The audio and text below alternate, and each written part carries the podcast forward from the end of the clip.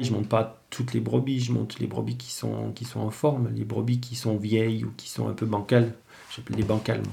Bah, elles restent là, je les emmène pas, hein, parce que c'est quand même euh, des conditions un peu extrêmes. Hein, c'est en, en, altitude, même si l'été il fait très beau, la nuit euh, il y a des écarts de température qui sont assez impressionnants. Après, quand on a des périodes de, pluie, d'orage, de grêle, euh, il fait vite froid. Donc il faut quand même des bêtes qui soient en, bonne santé, quoi, parce qu'il faut qu'elles supportent tous ces aléas climatiques. Quoi. Il faut des bêtes hein, qui soient en forme hein, pour supporter les conditions de l'alpage. Donc on monte pas tout le troupeau, on trie un petit peu. De toute façon, c'est sûr qu'un agneau, euh, moi c'est un berger qui nous avait fait une, la réflexion, euh, un agneau qui monte vilain, il, redescend vilain, quoi. C'est pas, pas, pas magique, hein, la montagne. Hein. C'est pas, on va pas en faire un, d'une deux chevaux, on, va pas en faire une, une, Porsche. S'il n'est pas en état quand il monte, l'agneau, il va, c'est où il va mourir sur place ou il va redescendre aussi vilain.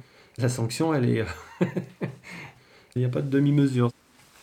Et puis ça se vérifie chaque année, on, voit bien. On a des éleveurs des fois qui montent des agneaux trop petits, trop, trop chétifs ou pas, pas en état, ben ça marche pas quoi. On le voit bien, c'est, c'est systématique. Il y a une cohésion incontestable euh, sur un troupeau.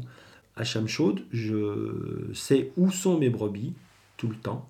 Quand je monte à l'alpage, je sais où elles sont, parce qu'elles sont toujours aux mêmes endroits. Elles chôment toujours aux mêmes endroits et j'en vois une, je les vois toutes. C'est-à-dire qu'elles sont toujours ensemble.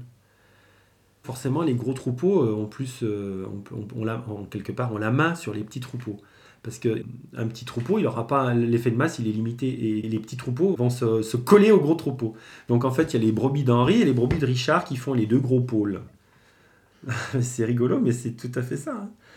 Et les brebis d'Henri sont toujours au même endroit, les brebis de Richard sont toujours au même endroit. Moi, j'ai pas besoin de courir l'alpage, je sais où elles sont, mes brebis. Parce que depuis le, la première année où je suis monté à Chamchaud en 2014, mes brebis vont toujours aux mêmes endroits.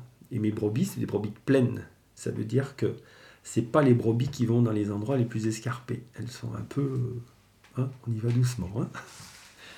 Alors, ça, c'est magique, ça. Hein. c'est magique. Alors, je pense que cette cohésion du troupeau, elle est vraiment liée au fait que c'est euh, des familles, c'est une grande famille, une grande famille, on va dire comme ça, pour faire simple. Mais il y a cet aspect euh, mère-fille, petite-fille qui fait que ça, ça aide à la cohésion. Et dans, dans mon troupeau, ben voilà, il y a une cohésion impressionnante. Quoi. Et je sais pas, je sais pas l'expliquer. Moi, je, ne fais rien de spécial. Alors, je dis, alors quand je dis j'en vois une, je vois toutes. Je dis pas qu'il n'y en a pas une ou deux qui va s'éparpiller dans le troupeau d'Henri, peut-être, mais c'est anecdotique. Quoi. Les miennes, elles sont toujours ensemble. C'est magique.